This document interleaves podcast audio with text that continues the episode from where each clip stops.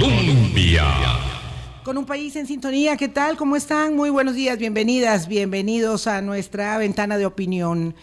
Hay vacaciones, el periodo de medio año de descanso se nota, se siente, por supuesto, en la circulación vial y en el ánimo, pues un poco más alivianado, ¿verdad? De la de la circunstancia de no tener que correr tanto por la mañana y de hacer planes los que puedan. el ah, esparcimiento, evidentemente cuando se puede procurar virtud a unos días eh, fuera del hogar es muy hermoso, pero aquel que se tiene también en el hogar, en el barrio, puede permitir una recarga de baterías muy necesaria, muy importante, así que ojalá que todos, donde sea que vayan a estar disfrutando estas vacaciones o ya las estén disfrutando en realidad, eh, puedan, puedan pasarla muy bien. ¿Qué tal, Boris? ¿Cómo estuvo tu fin de semana? Hola Vilma, buenos días y a todos los amigos y amigas de Hablando Claro, muy bonito. Después de nueve años fui a Palmares y a ver gente muy querida que tengo por allá. Fuera del tope fuera del tope. sí, sí. Además, Palmares es tan bonito que es. Palmares es tan bonito, está tan bien organizado Sí, a mí me gustaba mucho esto de un pueblo para ser amigos.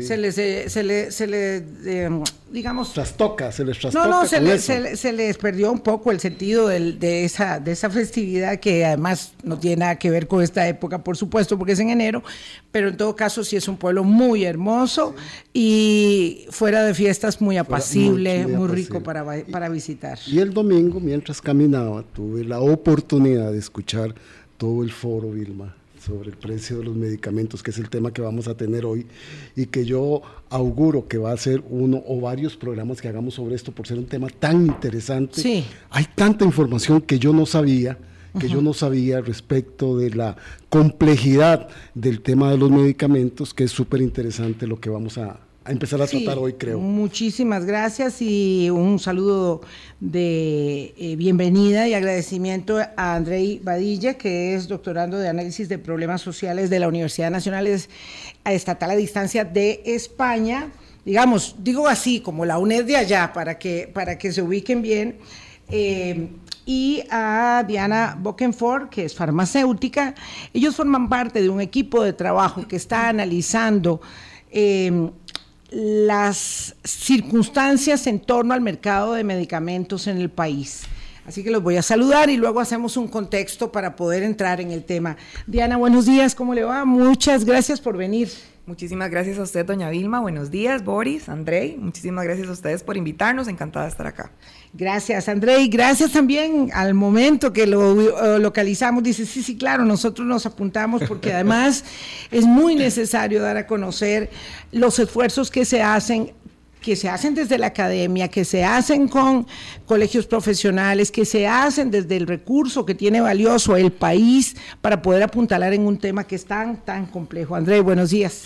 Hola, muy buenos días, doña Vilma, don Boris, eh, querida Diana y a todas las personas que nos escuchan hoy en Hablando Claro. Es un gran placer para nosotros compartir eh, esta oportunidad de hablar de un tema que a todos nos interesa, el precio de los medicamentos en Costa Rica.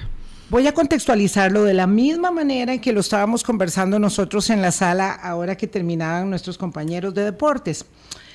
Cada mm, tanto, ¿verdad? Un candidato presidencial, un diputado de la Asamblea Legislativa dice, voy a bajar el precio de los medicamentos. No lo digo virtud al último candidato y hoy presidente de la República, sino a otros que antes que él también creyeron que en un acto de voluntad, como muchos diputados han creído a lo largo de décadas, que sí van a presentar el proyecto de ley que va a permitir bajar el precio de los medicamentos. Pero resulta que este no es un acto de voluntad política, ¿verdad? Es mucho más complejo.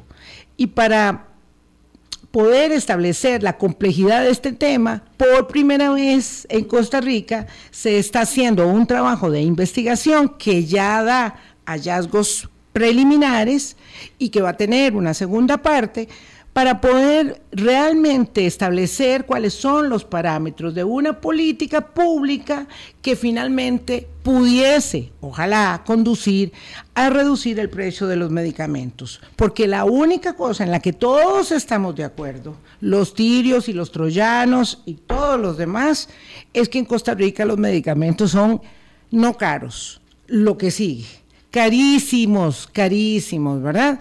Y hay personas que van de viaje a otros países, ¿verdad? Y dicen, qué maravilla, fui a pasear y vine cargada de todos los medicamentos míos y de mi marido del año entero, porque eso me dijo una compañera del colegio un día de estos. O van a México o van a Colombia y vienen encantados de la vida, ¿verdad? Entonces, ¿qué es lo que pasa? Yo quisiera que contaran primero de dónde surge esta investigación interdisciplinaria que están haciendo y cómo es que empiezan a ponerle banderillas a un tema tan difícil que no es nada más como que bajémosle el precio a los medicamentos y que dejen de ganar tanto las farmacéuticas y, los, y las farmacias y los intermediarios en este negocio. A ver quién quiere empezar. Bueno, si me lo permite, Diana. Claro, por supuesto. Gracias. Bueno, tanto la doctora Diana Bokenford como este servidor somos funcionarios de la UNED eh, aunque trabajamos en instancias eh, diferentes, son instancias hermanas, que es Onda UNED, Medios UNED y el Centro de Investigación en Cultura y Desarrollo. Onda UNED y Medios UNED está vinculado entonces al ejercicio de la comunicación de la universidad. El caso de Diana es correcto. Mientras que yo trabajo en un modesto pero entusiasta centro de investigación llamado Centro de Investigación en Cultura y Desarrollo, en el que durante los últimos ocho años he venido desarrollando temas de investigación sobre seguridad social. Y bueno, al día más turbulento les llega su hora y su momento y le tocó el momento a los medicamentos. Y decidimos empezar este proyecto de investigación. Eh, arrancó a inicios de este año y nos pretendíamos, lo que pretendíamos era comprender qué características tiene el precio de algo, y en este caso el precio de los medicamentos. ¿Y por qué digo las características? Porque constantemente estamos pensando que, los, que el valor de algo es solamente un indicador económico, como si este estuviera eh, exento, por ejemplo, de otras variables sociales y políticas que intervienen en la determinación del precio final o incluso en la cadena eh, de valor global con la que se producen medicamentos. Teniendo ese contexto, fue que iniciamos este proyecto a inicios de, de, este año y recientemente tenemos ya resultados preliminares y gracias a eso fue que desarrollamos un foro Invitamos al Colegio de Farmacéuticos, a representantes del MEIC, a representantes del sector empresarial y bueno, contar a mi lado además con una persona que es farmacéutica y productora audiovisual también, que es el caso de Diana, a mí me da por lo menos una tremenda seguridad y confianza porque digo, uno a veces no sabe algo, ¿verdad? Y, le pregunta a Diana y ya uno pues se siente como más seguro de, de que sí estamos entendiendo bien algunos conceptos. Y bueno, yo empecé a hacerme preguntas, como por ejemplo qué variables participaban en el precio de los medicamentos y como, bueno, me alegra mucho escuchar a Boris decir que, que era mucha la información, mucha la información que aprendimos, yo también todavía estoy aprendiendo, pero con todo gusto les podemos contar algunas de las cosas que hemos aprendido en estos seis meses de investigación sobre el tema de los medicamentos. Es que, este valor que tiene la academia haciendo eh, mm, investigación muy práctica, que tiene un propósito para coadyuvar en política pública, ¿verdad? Es, es determinante. Yo creo que ahora Diana ya nos puede ir contando cómo fue que establecieron esa línea, digamos, argumental de cuestionamientos y dónde fueron a buscar respuestas también. Sí, así es. Bueno, eh, se acerca a Medios UNED, a Onda UNED en este caso, que sí, son los medios de difusión de, de la UNED.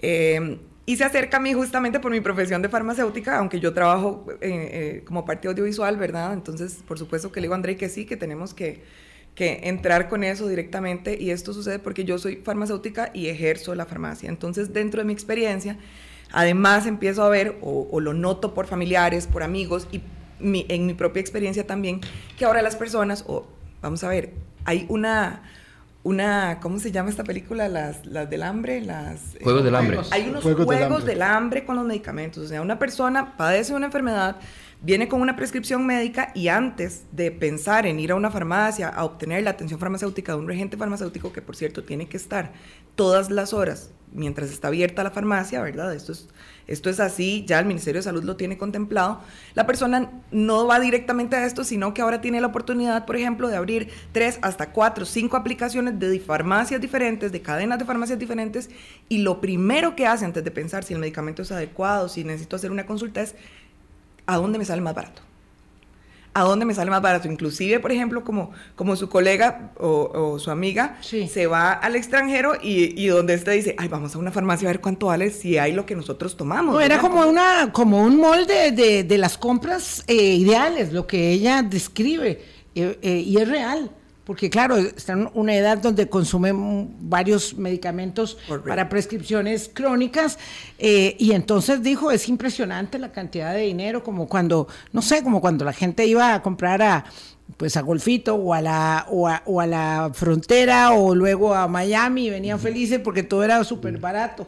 Más o menos así. Claro, entonces mi amiga. Se ha vuelto esta, esta necesidad, esta sed de encontrar diferentes precios. Entonces hay personas que tienen tres o cuatro tratamientos al mes que compran cada uno y no les interesa si tienen que ir a una farmacia o a la otra por cada uno de esas cajitas de medicamentos, porque aquí al final lo que manda es el precio. Y, discuten hasta dos mil, tres mil colones y con toda razón, pues es la economía de las personas, ¿verdad? Está tocando directamente el bolsillo. A André y a Priscila, felicitarlos yo. Diana, perdón, le dijimos Priscila desde el principio y se me quedó Priscila. Diana, disculpe, doctora. este, yo disfruté muchísimo ayer escuchar el foro, ¿verdad? Y agradezco enormemente porque yo era de los costarricenses que creía que este era un problema de voluntad, que no existía voluntad de nadie para bajar los precios. Y además, en el formato de transmisión que tiene mi querida UNED, de la que fui funcionario un tiempo, me parece muy bien, pero yo creo que esto hay que saberlo mucho más. A mí me gustó mucho cuando le reconocieron en esta investigación preliminar al investigador Andrei Badilla que le incorporó al proceso una mirada social, ¿verdad? que no tiene que ver nada más con la mirada del farmacéutico. O la económica política. Y la económica por sí misma por el precio, para poder entender, para que la gente podamos entender qué es lo que sucede en esta cadena de valor que tiene el precio del medicamento final que tiene que ver, incluso yo no entendía por qué le decían droguería, ¿verdad? Porque existe el fabricante, que es el que fabrica el medicamento, la droguería, que sería el que compra y almacena, y la farmacia. Entonces, que es el que vende y el que determina también el precio y que va incorporando las, los aumentos en esa cadena de valor. Y entonces, para empezar por ahí, André, y para que nosotros podamos entender, para que la gente pueda entender por qué el precio en esa cadena de valor, antes de otros factores que tienen que ver, implica que el precio sea tan alto aquí en el país. Y, sería bueno entonces además explicar cómo se hizo la estructuración de las preguntas, que era lo que, lo que Diana este, nos iba a decir también, para saber cuáles eran los digamos, los, los componentes. Eh, los hitos que fueron marcando el camino para llegar a esta, a esta investigación. Pero eso es directamente de la investigación más bien de André, porque André fue el que se planteó las preguntas de por qué. Ok, sí, sí. se las planteó a usted. Exactamente, ya para... Bueno, eh, son dos preguntas, vamos a ver cuando empezamos a hacer una revisión de la información disponible, o sea, tanto de los indicadores económicos, sociales y demás, yo lo que notaba es que la interpretación de los resultados era una interpretación muy económica política, como si ese fuera el único componente que importara con los medicamentos. Y yo tomé más bien una lectura diferente. Yo tomé más bien una lectura desde la seguridad social y del derecho a la salud, porque esencialmente los medicamentos es eso, es un mecanismo para hacer efectivo el derecho a la salud. Sin medicamentos, pues no vamos a poder continuar, digo, eh, gestionar eh, las enfermedades o poder llevarlas de mejor manera. Y bueno, teniendo presente eso, empecé a leer los documentos y la primera cosa que yo me encontré en esto es, bueno, hay una gran cantidad de investigaciones aquí en Costa Rica que están señalando que los medicamentos tienen un componente territorial y yo no observaba esa, esa, esa condición en las demás investigaciones. ¿Y qué quiere decir con un componente territorial? Bueno, que existen variables territoriales que influyen en la determinación del precio. ¿Cómo qué? Bueno, por ejemplo, hay una investigación de Chamizo, eh, Chamizo y compañía del 2010, y estudian, digamos, el precio de los medicamentos en las zonas rurales versus las zonas urbanas. Y lo que encontrábamos era que el 70% de, la, de las farmacias de Costa Rica están concentradas en el área metropolitana, en el área central. Ya eso nos dice que hay muy mm. pocas farmacias en las zonas de la periferia del país. Y cuando existen pocas farmacias, existe poca competencia, y por tanto el precio de los medicamentos tiende a tener digamos, a, inclinarse más hacia un tope, o sea, hacia un precio superior que a un precio inferior debido a la ausencia de competencia. Entonces ya tenemos ahí un elemento territorial, depende de dónde estamos en el país. Si estamos en una zona donde hay muy pocas farmacias, muy probablemente los precios son más elevados. Son más altos. Ahora luego encontré otro. Disculpa, eh, eh, tomando lo que señaló doña, doña Vilma, también existe algo llamado territorios transfronterizos.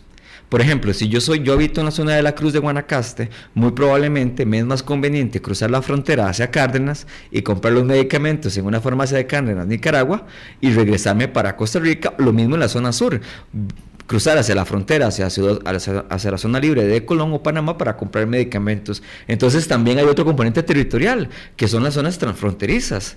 Y hay otro elemento que es el, el medicamento fue producido en Costa Rica o hubo que importarlo. Todos estos elementos tienen costos distintos, por ejemplo, de almacenaje, de importación, de traslado, incluso de, niveles de competencia a lo interno de los territorios. Entonces, lo primero que encuentro es que tiene un componente territorial y recordemos que la UNED es la universidad en los territorios. Entonces, el componente territorial nos permitió desde la experiencia unidana comprender que sí, que hay un componente que también interviene en el precio de los medicamentos que tiene que ver con el territorio. Y el punto con ese eh, componente territorial no es solamente que no hay competencia, digamos, en las zonas eh, alejadas a la capital, sino que estas pequeñas farmacias no pueden participar de las políticas comerciales que, por ejemplo, brinda una droguería, ¿verdad? Que es como si me compras 12, te doy dos más, 12 más 1, 6 más 2, no sé, este tipo de políticas comerciales no aplican para ellos porque probablemente un medicamento que una persona necesite tengan que mandarlo a pedir específicamente para esa persona. Eso implica un costo alto de transporte, eso implica que tiene que ponerle la rentabilidad de la farmacia, por tanto, jamás ese paciente va a poder comparar el precio que puede comprar en, una farmacia de cadena aunque no sea de precio bajo, comparado con una farmacia independiente. Entonces, ahí van a ver una elevación mucho más alta del precio. doctora, y pensando en este elemento este, territorial, yo también pensaba, si la farmacia de ese lugar no tiene el medicamento, la persona o la familia tiene que trasladarse al Valle Central a comprar el medicamento y tiene que sumarle ese costo además. Correcto. En algunos casos también la farmacia dice, si se puede esperar tantos días, yo se lo voy a mandar a traer, ¿verdad? Entonces eso, claro, tiene el componente de que el precio territorialmente es distinto excepto que sea el fronterizo, según lo que, lo que yo estoy... transfronterizo. transfronterizo, claro. Perdón, y adicional a eso estamos agregando que es una persona humana, valga la redundancia, que necesita el medicamento urgente. Yo no puedo esperar dos días a que venga mi medicamento porque no sé cómo, cómo voy a pasar esos dos días. Sobre todo, claro, si no estoy comprando con la anticipación a saber que dentro de cinco días se me acaba el tratamiento y que ya es momento de tener la dosis que, continúa. o que tengo la plata para comprarlo, Vilma. O tener el dinero, o si es quincena, o sea, son muchísimos factores que, que, pues que tienen que ver con este precio. Vamos a ver, eh, vamos a hacer una primera pausa, son las 8.18, porque la información es mucha y yo quisiera que pudiéramos ir estableciendo cuáles fueron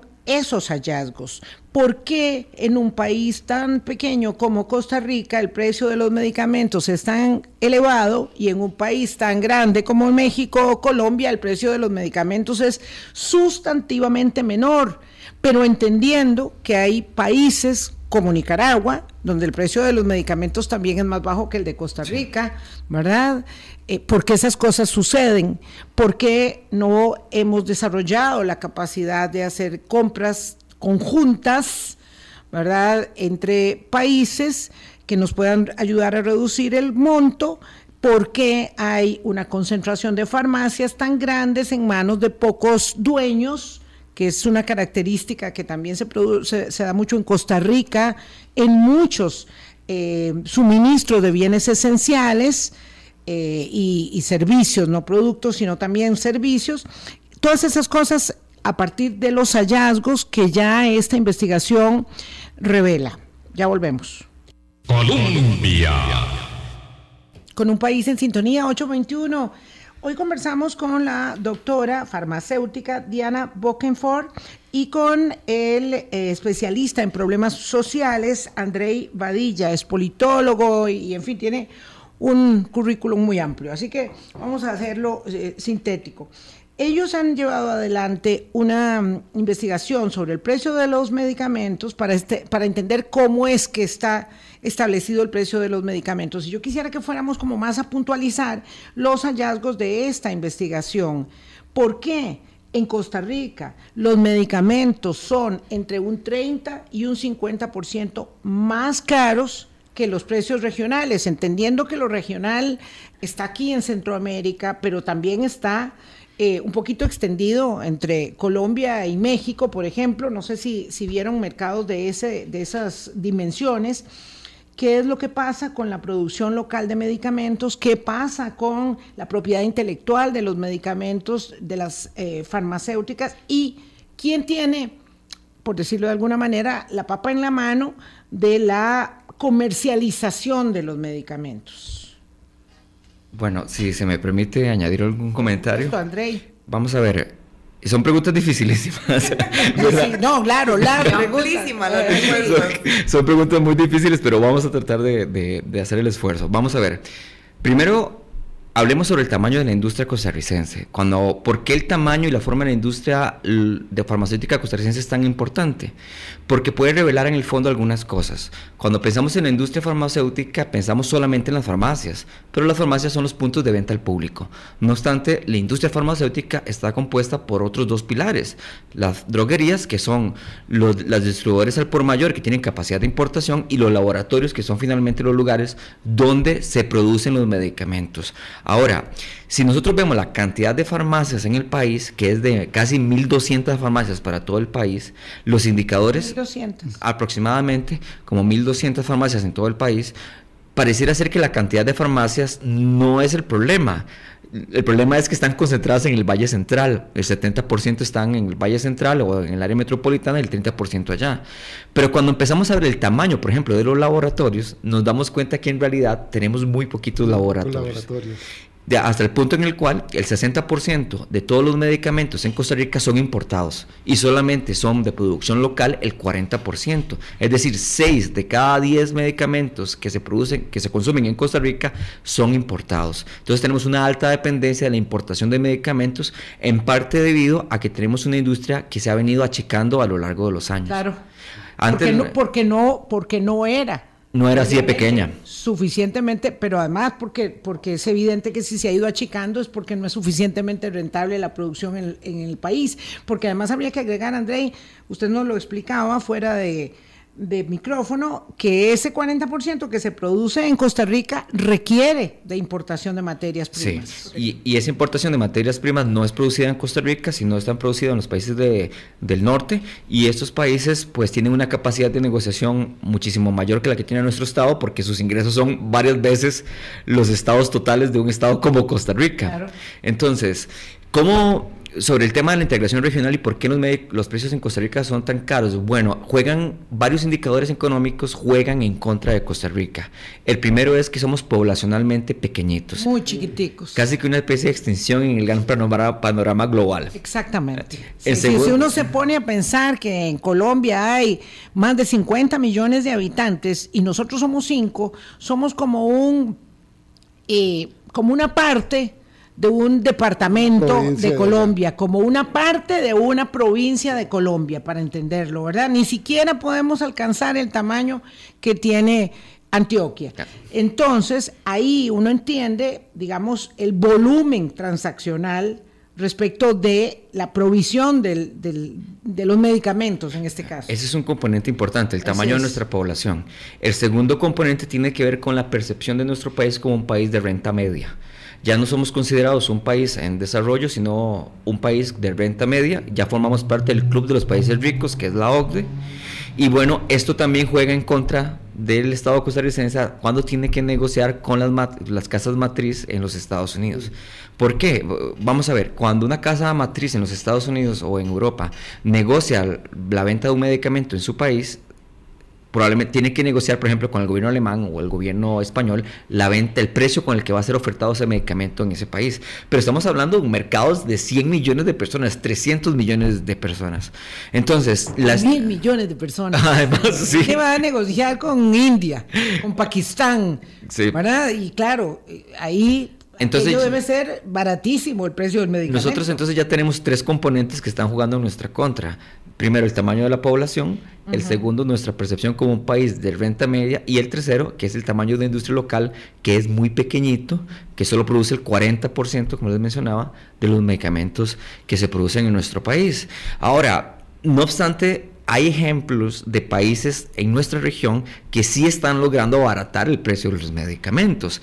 Eh, vamos a ver, existen varias alternativas. En El Salvador se ha logrado a través de una, un sistema de precios máximos de referencia, que en palabras muy sencillas es cuál es el precio máximo en el que puede vender, pero no es el precio mínimo. Quiere decir que con un sistema, de precios máximos de referencia, la negociación es a la baja por la competencia para atraer clientela. Y ya existe una legislación que determina que el precio máximo de venta es este, y si usted lo decide venderlo a un precio superior, pues te recibirías una sanción por venderlo en un precio muchísimo más alto. La experiencia en política comparada muestra que la implementación, y si es reciente, creo que es del, del 2018 para acá, que se crea la Dirección de Nacional de Medicamentos del Salvador, si recuerdo bien, eh, ellos implementaron un sistema de precios máximos de referencia y lograron entre un 30 y 35% menos de los precios en, de manera en promedio general, eh, una disminución de un 30 o un 35% menos del como promedio general. Tiene cinco años esta, en promedio. política pública. Sí, y Creo recordar también que el caso de Colombia ha sido similar a través del control de márgenes de, de, venta de medicamentos. Ahora, el contexto económico es distinto en ambos países, ¿verdad? Tanto en Costa Rica como en El Salvador, como en Colombia, nuestro contexto económico y también las fuerzas políticas que estamos en este momento, que están en esto, son diferentes. Ahora, traigo este ejemplo porque creo yo que podría ser una alternativa en Costa Rica que nos permitiera abaratar el costo a través de un sistema de precios máximos de referencia. Otra alternativa que podría ayudarnos es esta situación de que nosotros somos un país muy pequeño, no solo nos pasa a Costa Rica, le pasa al resto de los países centroamericanos y del Caribe. Claro, claro. Ahí yo le traje un ejemplo, doña Vilma, sobre cómo la integración de los ministerios de salud de Centroamérica ha logrado abaratar el precio, las compras de los medicamentos a través de compras integradas. Para la caja. Para la caja. de Seguro Social. Entre un 20 y un 30%. Sin embargo, creo que había un ejemplo de que en algunos productos la disminución del precio había sido hasta de un 600%. Claro. Que no es lo mismo comprar para 40 millones de habitantes que comprar para, 5 millones de habitantes, que seríamos, digamos, conjuntos eh, centroamericanos haciendo un esfuerzo. Andrei, pero incluso decía en el foro el vicepresidente del Colegio Farmacéutico, doctora Bokenford, que aún nosotros negociando integradamente como Centroamérica, no representamos el 1% del mercado mundial y que eso también nos la ponía cuesta arriba. Claro, porque eso además no es atractivo para las casas farmacéuticas grandes, claro, pero, un mercado tan pequeño. Es que estamos hablando también de de medicamentos o de percepción de medicamentos diferentes. No estamos hablando de medicamentos agudos, que son los que se utilizan para enfermedades agudas normales como hipertensión, diabetes, colesterol, este tipo de cosas, sino de medicamentos innovadores, que no se producen en Costa Rica, sino que son laboratorios extranjeros que tienen eh, departamentos de investigación y desarrollo y que empiezan a innovar con nuevas moléculas que evidentemente no tiene la caja y que el paciente, por tanto, para tener menos efectos secundarios o para no sufrir las consecuencias, digamos, de, de, los medicamentos que está utilizando o porque simplemente en su organismo el medicamento no le funciona, necesita adquirirlo por fuera. Y ese es el medicamento que se percibe como caro. Medicamentos que tienen un valor de 40 a 50 mil colones mensuales que, como decía Andrei en el foro, eh, con un salario de 5 millones probablemente usted no sienta eso como caro, pero con un salario mínimo, la gran parte de su salario se va a o come o compra el medicamento. De ahí, de ahí importante, don André, lo que usted también refiere y pone en el entorno de esta investigación preliminar de los cambios demográficos y epidemiológicos que estamos viviendo nosotros como sociedad. Somos un país de gente más adulta y un país que tiene personas enfermas, como explicaba la doctora Wackenford, y que requieren medicamentos de mayor innovación. Que eso es importante de reseñarlo. Bueno, tal vez hay una pequeña reacción Costa Rica ya no es la misma y no es la misma desde hace algún ratillo. Vamos a ver, nosotros hemos cambiado demográfica y epidemiológicamente. Cuando digo demográficamente, tenemos una expectativa de vida más larga y tenemos menos, menos hijos. Y esto afecta mucho a la seguridad social. Primero porque entonces no hay un relevo generacional que nos permita sostener a la seguridad social y las contribuciones. O sea, tenemos menos recursos por parte del mercado laboral para sostener a la seguridad social. Y recordemos que nosotros somos muy dependientes del acceso a los medicamentos vía institucional, o sea, vía la caja o el INS. Pero además, conforme vivimos más años, nuestra dependencia de los medicamentos pues es cada vez más presente. Se dice que cada generación dobla a la siguiente en sus necesidades de medicamentos. Pero además también empezamos a tener otro perfil de enfermedades.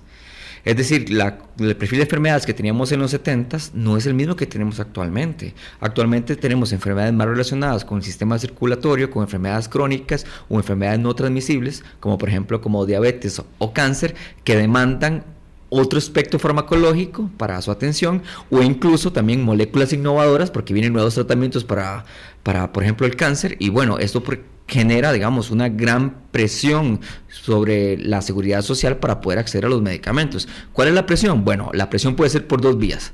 Véase, por ejemplo, si yo soy una persona que padece de cáncer y de pronto el medicamento para el cáncer que me dan en la caja eh, tal vez no es el más adecuado para mí, entonces le meto un cuartazo a la caja para que la caja me garantice el acceso al medicamento y una molécula puede, bueno, un medicamento nuevo puede costar hasta 84 mil dólares en el caso de ciertos tratamientos para el cáncer.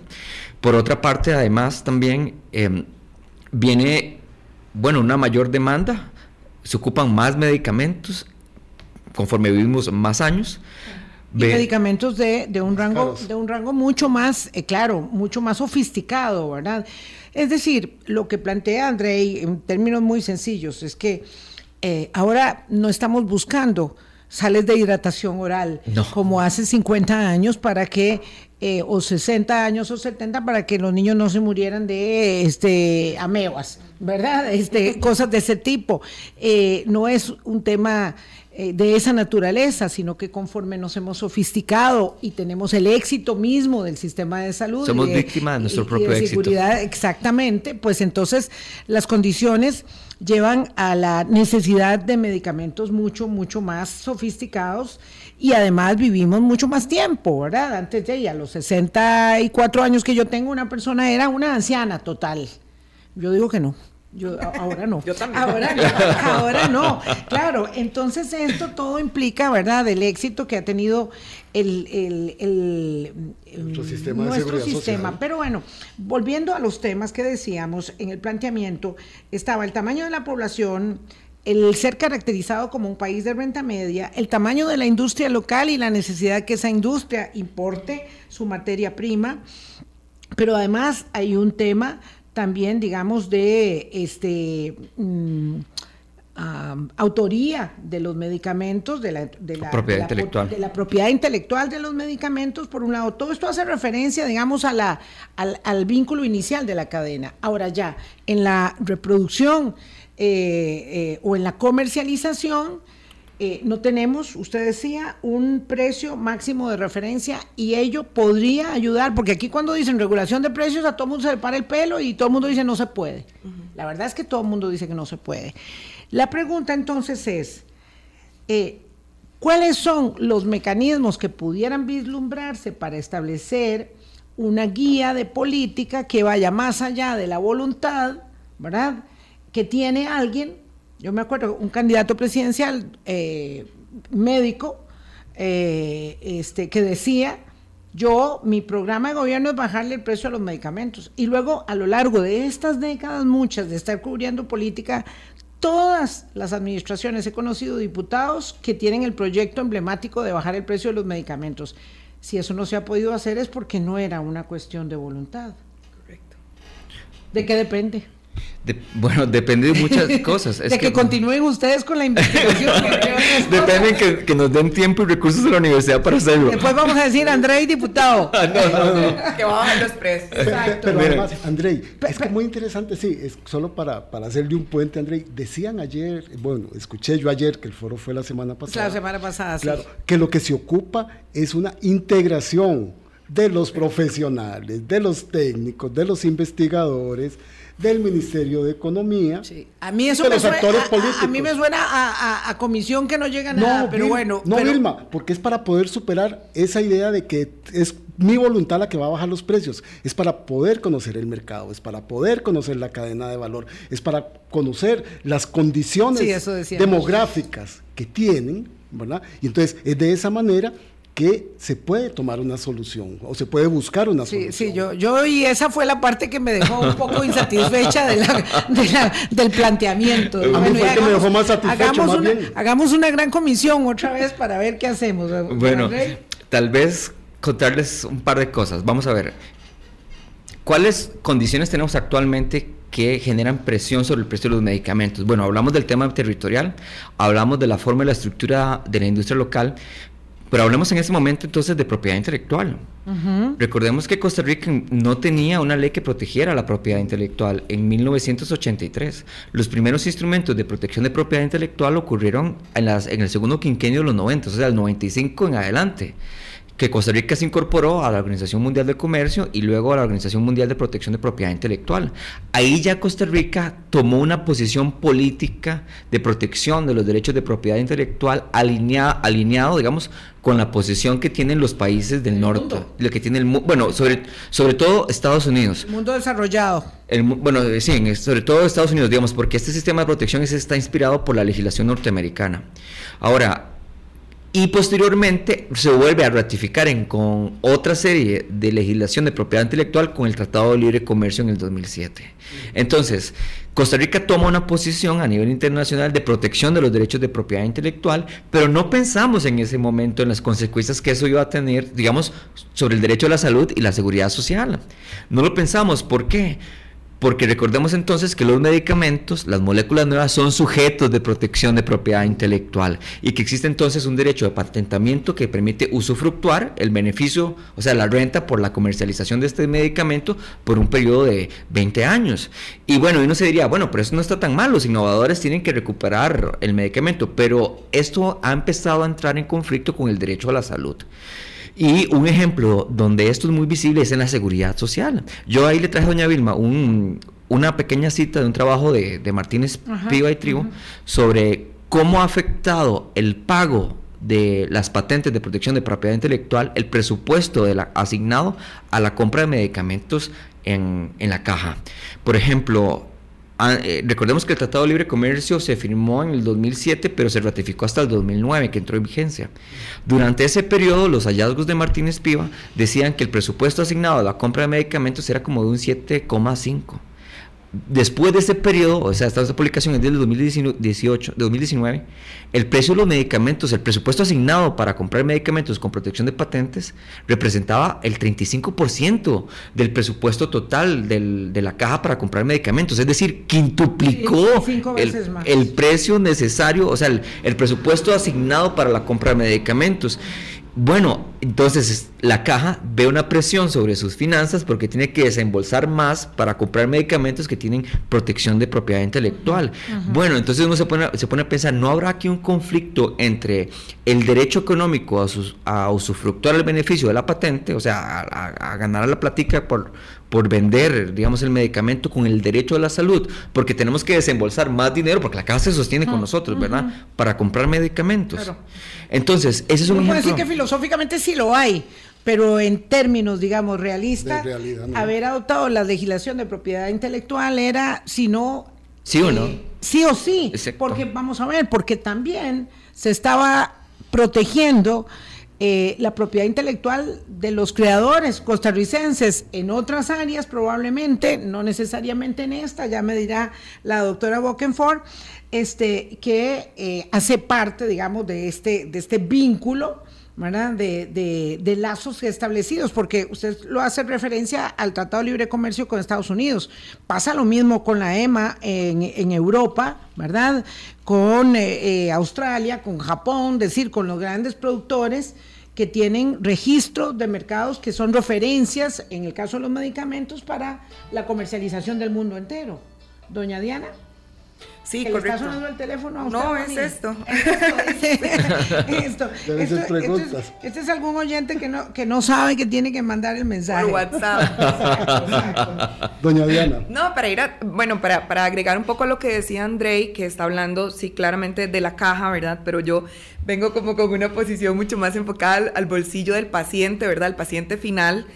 Y es que claramente, digamos, una de las opciones es que la caja pudiera brindarle a los, a los pacientes ese medicamento que necesitan y que no necesariamente es el que, el que tiene en este momento. Y bueno, por eso estaba hablando de eh, la propiedad intelectual para poder obtenerlos y demás. Pero ¿qué pasa si la caja no se lo puede brindar, verdad? Sigue el, el paciente necesitando ese medicamento y teniendo que comprarlo por fuera. Y la sala constitucional obligándolo a que se lo tiene que dar. Correcto, entonces, ¿qué pasa si todos nosotros le dijéramos a la caja, yo necesito mi medicamento, por ejemplo, un medicamento para la depresión, qué sé yo? La caja únicamente ofrece la fluoxetina.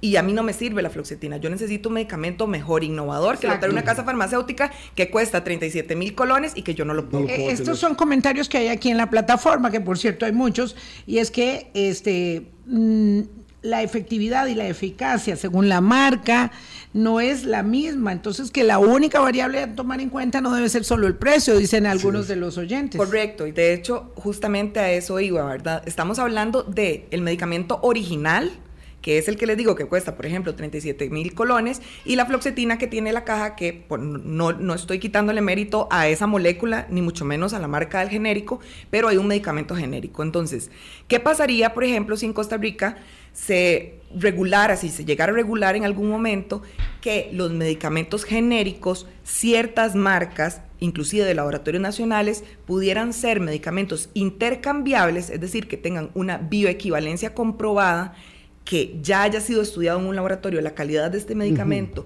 que sea intercambiable por el original, pero que pudiéramos competir ahí sí por un precio, porque exigirle, y por temas de, de leyes que aquí es este y, y de política, que es André el experto, yo no puedo exigirle al distribuidor, eh, perdón, al, al laboratorio eh, de otros países que me lo importe a cierto precio, porque por el tema de la renta media nos ven como un país que tiene eh, asequibilidad, como decía André en el foro, alta, entonces dicen, no, a ellos sí les podemos vender. ¿Qué es lo que pasa? Que el medicamento genérico, que es el que con el que podríamos jugar con el precio, se fija a precios con base en el precio original. Entonces yo tengo un medicamento genérico que no necesariamente es intercambiable ni, equi- ni bioequivalente, que cuesta dos mil o tres mil colones menos que el original Es casi nada. que es casi nada. Entonces, ¿qué pasaría si Cuando debería pudiera- costar muchísimo Sí, menos, porque no lleva la carga de la investigación, de la- del, del desarrollo- desarrollo de la molécula, etcétera, etcétera, de los 15 años o 10 que duraron descubriendo Oh. aquella, aquella medicación. Entonces nos decía el doctor Santiago Rodríguez, el vicepresidente del Colfar en el foro, que el Colfar, o sea, está El Colegio de Farmacéuticos. Perdón, sí, el Colegio de Farmacéuticos está pues proponiendo o está trabajando en una serie de propuestas para esto, obviamente tratando de integrar a los diferentes entes. Eh, y una de ellas es esa, ¿verdad? Hablar de, de los medicamentos genéricos que pudieran ser una opción de competencia, que así como hay opciones de medicamentos originales en donde yo puedo elegir tal o cual marca, haya opción que yo pueda elegir porque tienen un 50%. Entonces, eh, menos que esos precios originales. Entonces, ¿por qué no fijar una, un precio, pero a los medicamentos genéricos? Porque las otras opciones parecen difíciles de, de, de de llegarle. aterrizar. 8.44, voy a hacer la segunda pausa y entonces venimos con los ah, las consideraciones finales respecto de esta primera etapa de la investigación que han hecho André Badilla, Diana Bokenford y el grupo de eh, profesionales de, de UNED que han estado mm, con esta inquietud. Yo realmente creo que Andrei ha puesto un dedo en la llaga con el asunto de, de que no depende nada más que de la voluntad Política. poder establecer de la voluntad política, claro, poder establecer una ruta de reducción, porque cuando a las personas en una campaña electoral le dicen, mire, le vamos a trabajar el precio de los medicamentos y vamos a enfrentarnos a las farmacias y a las transnacionales, eh, suena muy bien, pero resulta que el asunto no va por ahí, no se puede así resolver. De allí, mi querida Vilma, que por eso yo sí coincido. en Con que- la comisión. No con la comisión, no, no con la comisión, sino con un grupo de trabajo que aporte toda la información necesaria para tomar una propuesta, una decisión y trasladarla a los actores políticos. Sí, sí, hay no sé cuántas proyectos de ley que, no han pasado de nada por lo mismo. Que quedaron ahí. No es porque estaban durmiendo el sueño de los justos porque nadie quería hacerles caso, es que no servían, no tenían viabilidad. Chocaron, se con, chocaron la realidad. con la realidad, como dice Boris, y por lo tanto tenemos que caminar y avanzar. Y yo quisiera saber, esta, esta puede ser la gran, la gran tesis de, del doctorando de, de, del doctor Andrés Badilla para decir, bueno, sí, alguien pudo bajar el precio de los medicamentos en Costa Rica. Ya venimos. Colombia. Con un país en sintonía, son las 8.48 minutos de la mañana, nos quedan 7 para terminar con André Badilla y Diana Bokenford, que llevan adelante esta investigación inicial preliminar sobre el precio de los medicamentos y las características que tiene la fijación de los precios de las medicinas en Costa Rica. ¿Hacia dónde debiéramos encaminar los esfuerzos? Voy a comprar el argumento del grupo de trabajo porque hay que hacerlo. Si no, es que uno puede ser muy escéptico y cuando es tan escéptico se vuelve un poco cínico también, eso es cierto, porque dice, bueno, pero es que cuántas comisiones ha, ha, han hecho sobre el tema y no se ha podido y estoy convencida de verdad que diputados de la izquierda, la derecha y el centro han hecho propuestas que han terminado en nada después de que se dieron cuenta de que su propuesta no era viable, la meten debajo de una gaveta y agachan la cabeza y, dicen, bueno, y ahora fueron las condiciones cosa. políticas que no me lo permitieron y le están mintiendo a la gente. Yo ayer escuchando el foro tuve una iluminación con esto y de allí mi Además del grupo de trabajo. de ahí Ay, qué malos. Porque he conocido mucha gente que ha querido bajar el precio pero nunca había entendido yo una multiplicidad ah, no, sí, de factores muy complicado, muy tan complicado. amplias, ¿verdad? Que ni siquiera entendemos para poder determinar eso y para poder lograr algo y la gente sigue furiosa y a mí me gustó mucho algo que dijo ¿Cuál es la iluminación? Porque lo vamos a incluir en el grupo de investigación del doctor Badilla ya hablé con Diana de lo que pueden hacer con esta mina que tienen acá ellos de esta información porque a mí me llamó mucho la atención porque Andrei en la exposición dijo, esta, el, el no bajar el precio de los medicamentos está Atentando afectando la estabilidad democrática del país, porque la gente sigue molesta, porque la gente le promete y no lo logra cumplir. Y entonces hay que tomar algunas decisiones respecto de esto. Vamos cerrando. Sí, yo tal vez para aportar rápidamente en esto es, y, y, y, enlazándolo con lo señaló Diana, sí, la gente está molesta y tiene toda la razón. ¿Por qué? Porque un 20% del gasto total que se hace en medicamentos es gasto de bolsillo. Es decir, gasto privado, pero gasto que tienen que hacer las personas de su bolsillo para poder acceder a servicios en salud y esos servicios en salud son también los medicamentos. En otras palabras, un quinto de todo el gasto en salud que se hace en Costa Rica es gasto de bolsillo. Y este gasto de bolsillo afecta sobre todo a las poblaciones más vulnerables vulnerables, que en Costa Rica tenemos muchas. Por ejemplo, ¿cuáles? Poblaciones en condición de pobreza, poblaciones en condición de indigencia, personas que viven con VIH, que son altamente dependientes de los medicamentos, o personas, por ejemplo, de desempleadas o personas refugiadas o migrantes que no pueden acceder. Lo que quiere decir es que es que no no me yo creo que a mucha gente no le queda claro el término de gasto de bolsillo. Usted lo que quiere decir es que la gente lo que gasta está, uno. la gente que está enferma tiene que sacar el quinto la quinta parte de su presupuesto para comprar medicamentos, aun cuando tenga, digamos, aseguramiento. Vamos a ver, el, el, gasto total que hace el país es un, un, un, quinto, un 20% es el gasto de bolsillo. El gasto que hace una persona va a depender de su nivel de ingresos. Si yo tengo una enfermedad crónica y ocupo comprar un medicamento todos los días y tengo un salario, digamos, si me cuesta 70 mil colones, el impacto que va a tener sobre la vida de la persona que tiene un ingreso de mínimo va a ser muy amplio porque son 70 mil colones de 350 mil. Sin cambio, yo tengo que comprar un medicamento que me cuesta 70 mil, pero mi ingreso es de más de un millón de colones, la afectación Sí, es el gasto distinta. de bolsillo es gasto del país. Gasto de bolsillo es el país, exacto. Es el país, es que claro. Entonces, ¿qué es lo que pasa con esto? Que los medicamentos son muy regresivos, que afectan igual a las personas sin considerar su nivel de ingresos y entonces castiga a las personas en condición de mayor vulnerabilidad, porque son las que más dependen. Y si usted tiene una necesidad, digamos, el hospital o el EVAS está muy lejos y yo estoy en una zona rural, el lugar más cercano para atención en salud es ir a la farmacia. Y si el medicamento me es muy caro, tengo que incurrir en un costo que afecta a las finanzas familiares importantemente. Claro, claro, claro. Entonces, yo para terminar y darle ya la palabra a Diana, eh, para mí lo más importante en la lucha por los medicamentos es considerar que el medicamento es esencial en el derecho a la salud. Y es esencial en el derecho a la salud para todo el mundo, pero particularmente para las personas más empobrecidas o sea, que se de mayor vulnerabilidad o, en posición de... Entonces, ¿hacia dónde continúa ahora la, la, investigación? Porque está muy bien y entiendo este entusiasmo para hacer de este producto que se pueda diseminar, pero lo que queremos saber es cómo le damos forma a una posible política pública para que esta investigación de efecto práctico pueda finalmente Ojalá llegar a Cuesta de Moras con un nivel de viabilidad y decirle a los diputados, ahora sí, desde la técnica, desde la realidad, de la complejidad, de los factores que intervienen en el precio de los medicamentos, esta es una posibilidad viable. Ajá, bien, bueno, primero hay que decir que es una investigación bastante innovadora de Andrei porque realmente y de la UNED porque es un tema del que nadie quiere hablar porque toca intereses, ¿verdad? políticos, económicos, comerciales de muchas empresas que entonces prefieren no ser tocados. Mil millones de dólares al año. Por eso que se tocan. Ok, correcto. Entonces, eh, siendo así, es de mucha trascendencia.